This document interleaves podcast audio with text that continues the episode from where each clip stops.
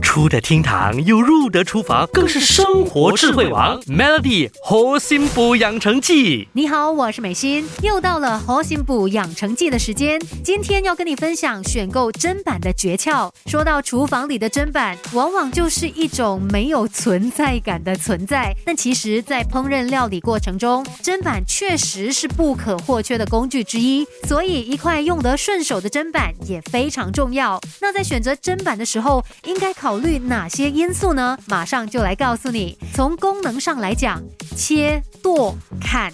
劈、拍砧板都要经得起。那从耐用度来讲，不开裂、不变形是对砧板的基本要求。而从食品安全角度来说，砧板要不容易滋生细菌，以确保食材处理的卫生。那对生活节奏快的都市人来说，砧板的清洁和保养也不能够太过麻烦。另外，砧板也会影响用刀的感觉。好的砧板就能让菜刀的起落顺畅，在配合展现刀工技术的同时。又不能够损伤刀刃，另外砧板也不宜太轻，要有一定的分量，和台面结合紧密，不然切东西的时候很容易打滑。好的砧板也要有合适的厚度，我们在砧板的上面切啊、砍啊、剁啊，砧板需要不断承受刀刃带来的冲击，所以砧板也就必须要保持在稳定的状态，不能够发生滑动，也不能震动。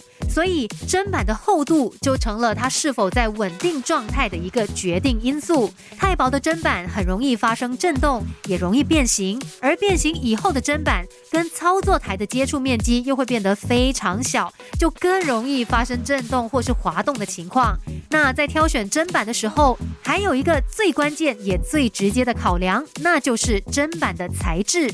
究竟哪一种砧板才更适合你的个人需求呢？